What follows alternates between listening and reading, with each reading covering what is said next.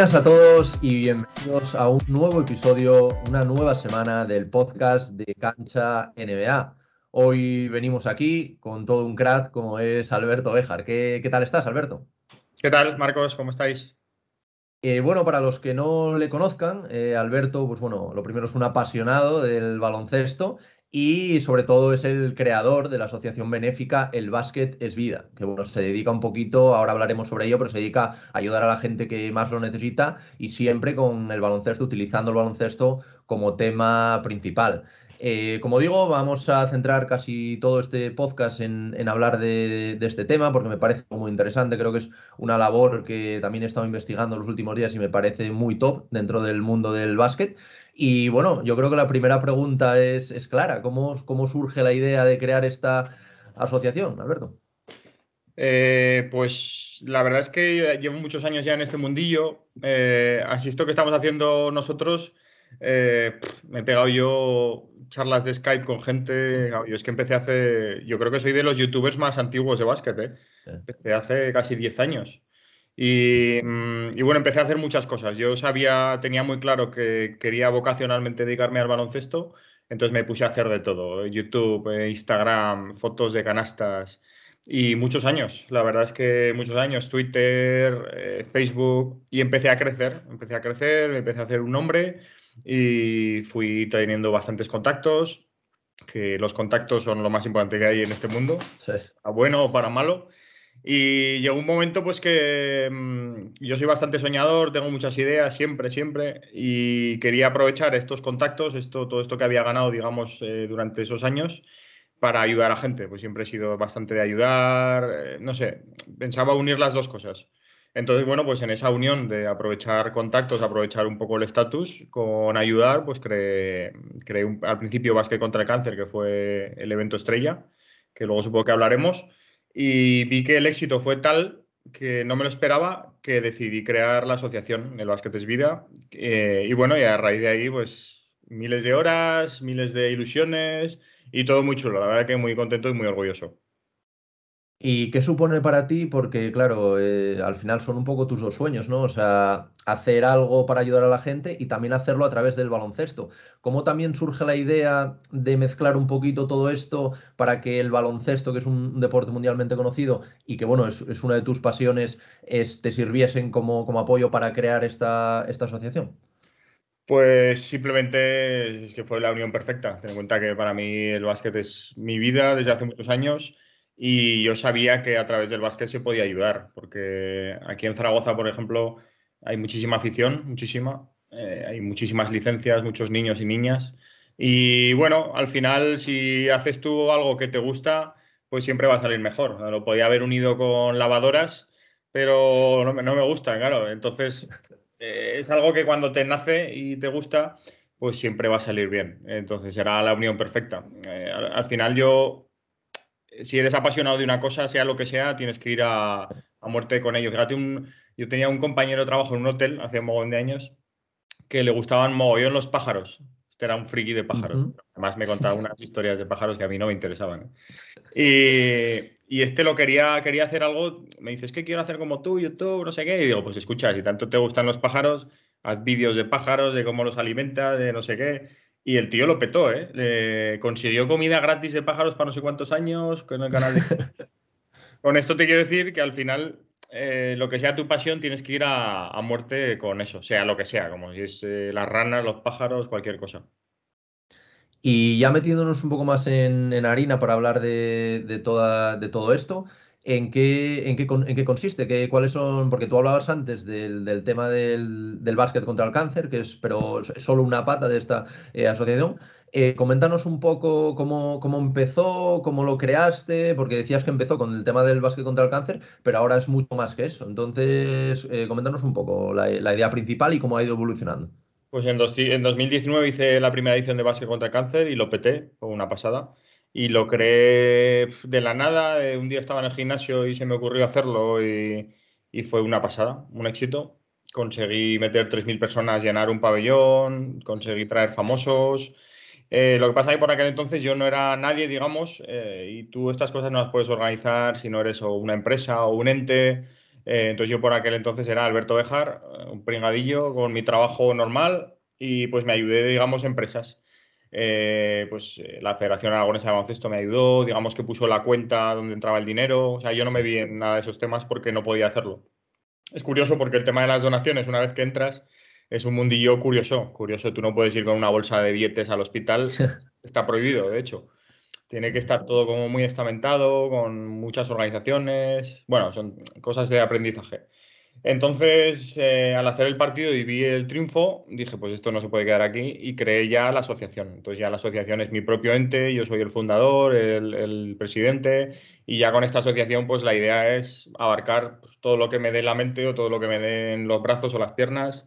Eh, es abarcar el partido, que el partido es el evento central, pero también está en mente hacer 3x3, eh, hacer algún campus, eh, reformar hospitales, hacer cosas con síndrome de Down, un poco todo lo que, lo que se nos apetezca o nos apetezca hacer, eh, lo intentaremos hacer a través del Basquetes Vida.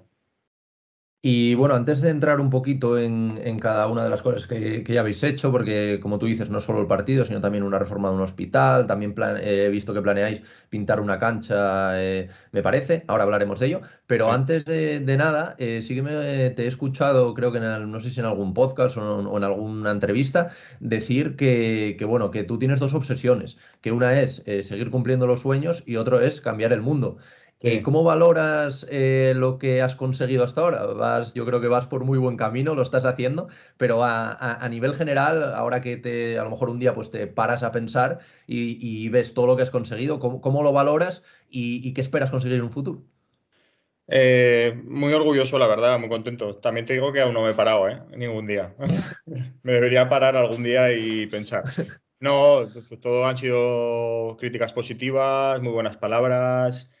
Eh, es que es indescriptible. Entonces, bueno, lo de cambiar el mundo es porque haciendo estas cosas te das cuenta de que el poder está en las personas y no en los organismos ni en las empresas y que cada persona, si, se, si le metiera ganas y empeño, si puedes cambiar el mundo, lo puedes cambiar eh, tú con tu familia en un entorno, digamos, pequeño, pero ya hemos visto, pues con lo que he hecho yo, pues que al final consigues influenciar a gente, niños, mayores, entonces, bueno, sí que es una cosa vocacional. Yo estudié magisterio y siempre me ha gustado mucho el formar, en muchos trabajos que he sido formador. Y sí que es cierto que en el futuro me gustaría hacer charlas formativas en colegios, eh, en chavales que están a punto de entrar en la universidad, no sé, chavales problemáticos y darles un poco la visión de todo esto y quizá pues hacer transformar la mente de, no sé, de uno, de dos, de diez. Entonces sí, sí, sí, se va cambiando el mundo poco a poco, no sé hasta qué nivel, pero la verdad es que estoy muy contento en, influenciar positivamente en la gente. Sobre todo mis hijos ya, para mí es muy importante mis hijos que, que lo van viendo y eso que no se enteran de nada, ¿eh? De nada. Sí, sí, el otro día, bueno, les entrevistaron de NBA aquí en casa. Y, eh, ¿Y qué hace vuestro papá? No sé, no sabemos. El básquet es vida, decían. ¿Cuántos años tienen? Seis o siete, algo así había leído, ¿no? son mellizos. Pero ya te digo, el ¿y qué es el básquet es vida? Y me miraban, no saben. ¿Y qué hace papá en el hospital? Pues pinta muñecos. O sea que bueno. Pero ellos van viendo, van viendo que su padre hace un partido muy chulo y que hay niños que se han curado de cáncer, que se lo pasan muy bien. Bueno, poco a poco. Entonces no es lo mismo porque al final mis hijos sí que van a, los voy a influenciar más. Pero estoy seguro que hay gente por ahí que ya, bueno, hay una chica en Zaragoza que se ha tatuado el logo del Básquet es Vida, ¿eh? Ojo. Ojo. Muy fuerte, muy fuerte. Eso es que ya estás en un punto eh, chulo, un punto muy guapo. Y hablando un poquito también de tus, de tus sueños, de estas obsesiones que siempre has tenido, también he leído que una de tus principales metas era crear un, club de baloncesto, que era algo que, querías y que, bueno, eh, creo que gracias al Básquet Vida, pues te ha dado la oportunidad de fusionarte con un, con un club ahí en Zaragoza, que es el José Luis Avos, si no me equivoco. Eh, cuéntanos también un poquito cómo, cómo, surge esto y también el tema de las normas, que me ha parecido bastante curioso, que también pues eh, gente muy reconocida ha, apoyado este, este proyecto con un, con un vídeo también muy, muy chulo. Eh, cuéntanos cómo, cómo surge todo esto y bueno, por la sonrisa que estás poniendo yo veo que la, la ilusión que te, que te hace.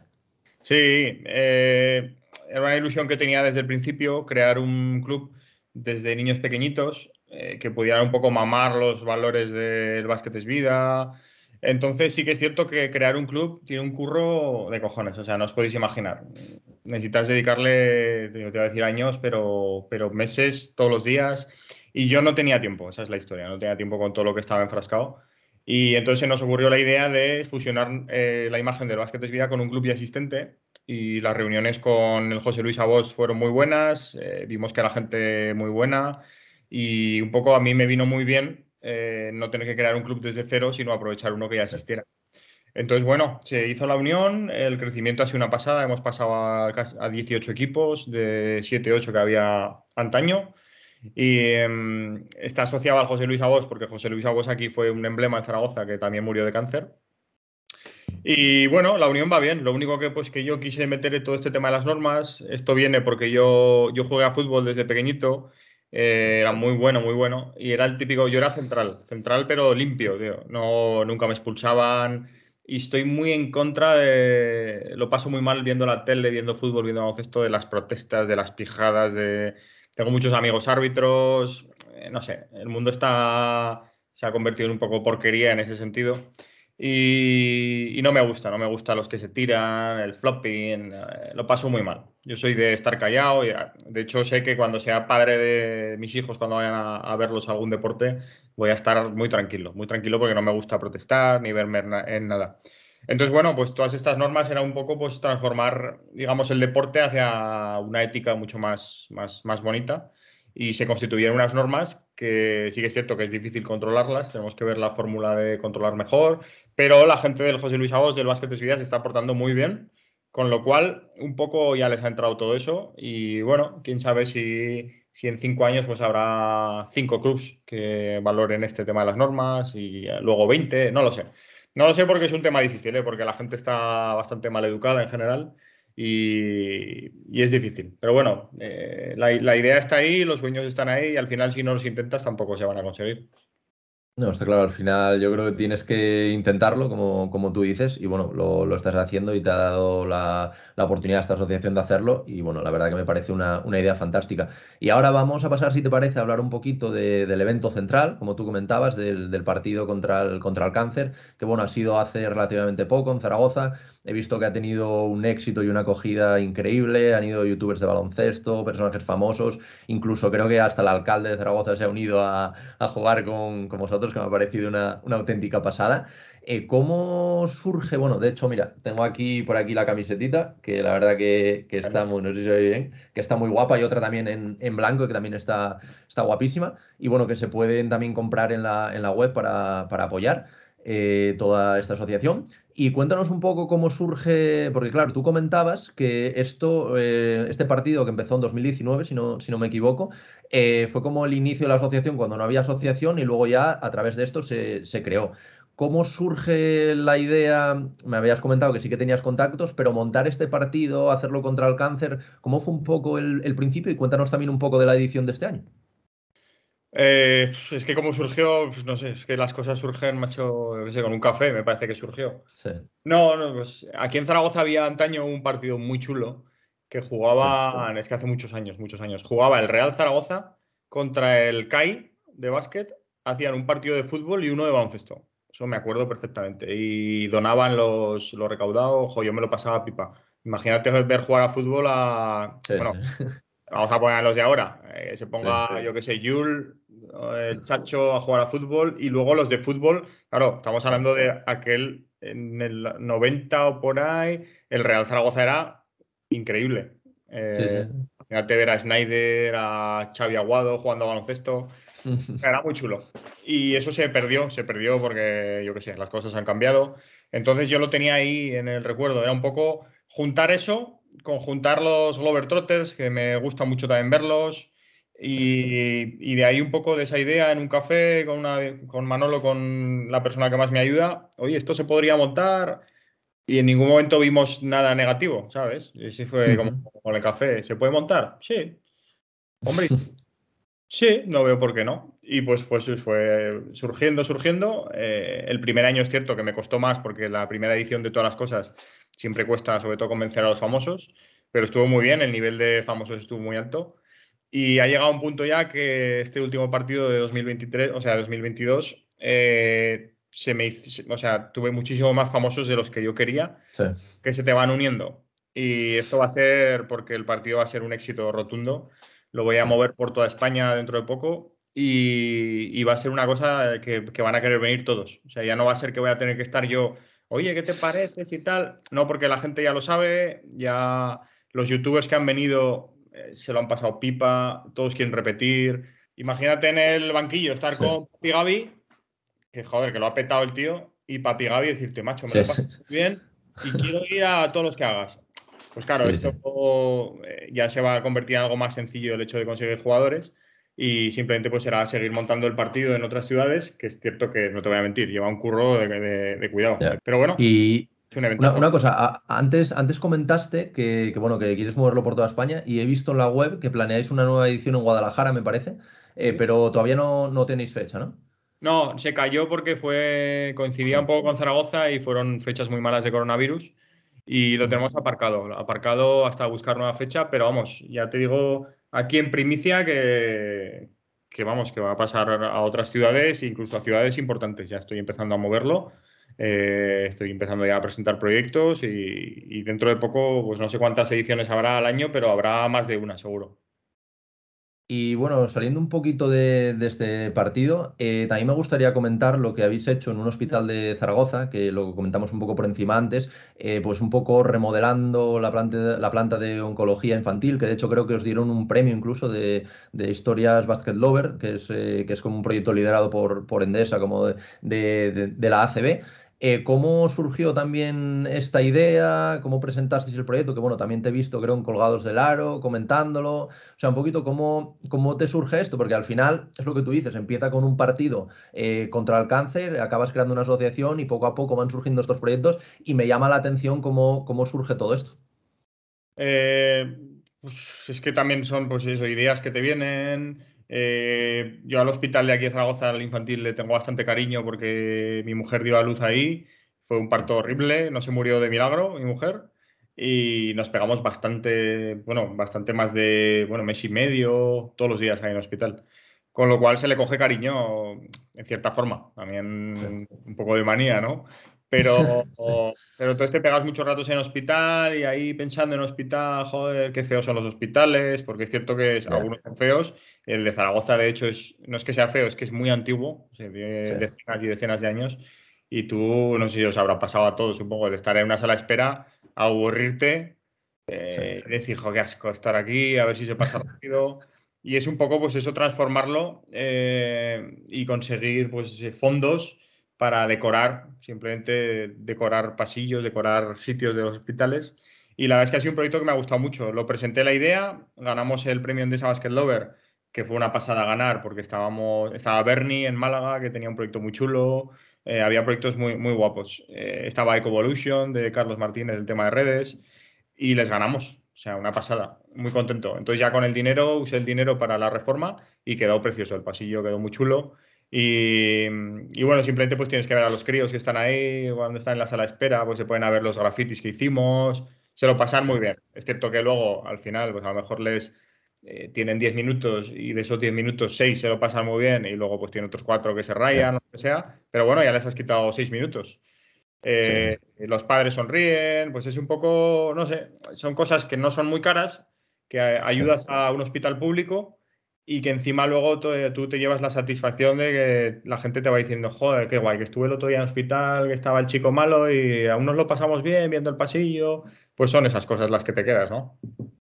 Sí, sí, al final es que, bueno, yo estuve viendo las imágenes, es lo que tú decías al principio, antes de que lo reformares, pues era el típico hospital de España, eh, súper antiguo, que, bueno, era un hospital, como, podemos ver, y luego, pues bueno, la verdad que, quedó bastante chulo. Y luego, aparte de este proyecto, he visto que también te lo he comentado antes, que, bueno, ahora estáis, como tú dices, pues ya no solo con expandiendo a ciudades con el, con el partido contra el cáncer, sino también eh, he visto que planeabais una reforma de una pista callejera, también con lo del básquet es vida, eh, ¿qué, ¿qué nos puedes contar sobre esto? Todavía no se sabe muy bien cómo, cómo va este proyecto, simplemente una idea, ya lo tenéis avanzado, ¿cómo va esto? Sí, está en marcha, está en marcha. Ya se quiso hacer el año pasado, pero por temas de meteorología, Zaragoza es una ciudad muy drástica, entonces tienes que buscar un mes apropiado y hay pocos meses buenos.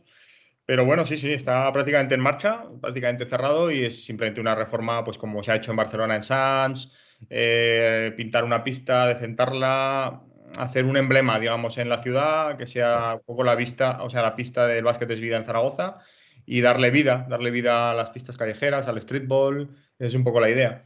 Y bueno, eh, ideas hay muchas, lo que pasa es que es cierto que esto requiere bastante pasta y no sé si será a través de crowdfunding o mi ilusión sería lanzar algún crowdfunding o alguna campaña, conseguir fondos y poder hacer algún complejo un poquito más grande en Zaragoza, no sé, hacer algo, algo chulo para que los chavales vayan ahí a jugar en vez de estar por ahí tirando piedras, yo qué sé. Esa es un poco la idea. Así que, poco a poco. Lo que está claro es que no, no paras mucho, ¿eh? porque al final es todo el día pensando, todo el día buscando también lo que tú dices, financiación también. Sí, no se, no se para todo el día con el móvil, con el email. Pero bueno, digamos que la parte social la llevo bien. Me gusta, me gusta hablar con la gente, reunirte, pero sí, sí, reuniones a diario, tres o cuatro a diario. Pero bueno, son reuniones productivas, con lo cual vas sacando, vas conociendo a uno, este te lleva a otro, es eh, ampliar la red de contactos que ya te digo que es lo más importante. Sin duda. Y oye, un poco después de que hayamos hablado de, todo esto, de lo que estáis haciendo, de proyectos futuros, sí que me gustaría destacar un poco las posibilidades que, tenemos nosotros, que tiene la población en general, de, un poco de aportar dentro del proyecto, porque he estado viendo la página web, hay, hay varias opciones, creo que está la, opción de cómo hacerte socio, que creo que son como unos 20 euros al año, luego la típica donación eh, simple, luego también pues comprar camis tan chulas como, como la que llevo yo, también mis pantalones, calcetines, he visto, he visto un montón de ropa súper chula. Explícanos así un poco en general, alguien que esté viendo este vídeo, que no haya sabido de vosotros hasta ahora y que quiera aportar al proyecto, cómo, cómo puede aportar eh, o cómo, qué puede hacer para, que este proyecto siga adelante. Pues lo has dicho tú muy bien. Eh, hacerte socio son 20 euros al año. Te mandamos un carnet muy chulo, muy casero, eh, en, un, en correo ordinario, en un sobre con sello. Ojo, ¿eh? Que ayer a comprar sellos y me dice el del estanco, ¿aún compráis sellos? Digo, sí. O sea, está muy chulo. Te haces socio, son 20 euros al año, que es, que es una, cantidad muy, muy asumible. Y luego, sobre todo, lo, pues es cierto que los días de evento y demás, las donaciones eh, han sido bastante altas, o sea que muy bien. Eh, y que la gente durante el año es, raro que done si no hay ninguna, cosa. Hmm. Pero bueno, que se puede donar en cuanto la gente quiera. Y sobre todo el tema de la ropa, que lo has dicho tú. Estoy intentando, quiero conseguir que la ropa sea atractiva, ya no que se compre, pues, por ejemplo, esta camisa muy sencilla, con el logotipo, tienes cosas sencillas, básicas para vestir, pero quiero hacer líneas de ropa un poquito más atractivas, eh, como la camiseta del partido, que es una, es una locura. O sea, que la gente la lleve ya con gusto, ya no solo por apoyar, sino que la gente conseguir que el básquet es vida sea una marca pues, de street, de, que se, se vea por la calle. Y bueno, ahí estamos. O sea, que con esas dos fórmulas se puede colaborar sin problemas. Sí, yo ya te digo que aparte de que, bueno, me, gusta mucho lo que, lo que hacéis y quería colaborar, aparte es que la Cami me parece una absoluta pasada. ¿eh? Y, bueno, y la, y, la, y bueno, muy cómoda también, sí. Y bueno, la blanca, que es la otra, también es una absoluta pasada. Y los pantalones, los calcetines, la verdad que muy, muy chulo.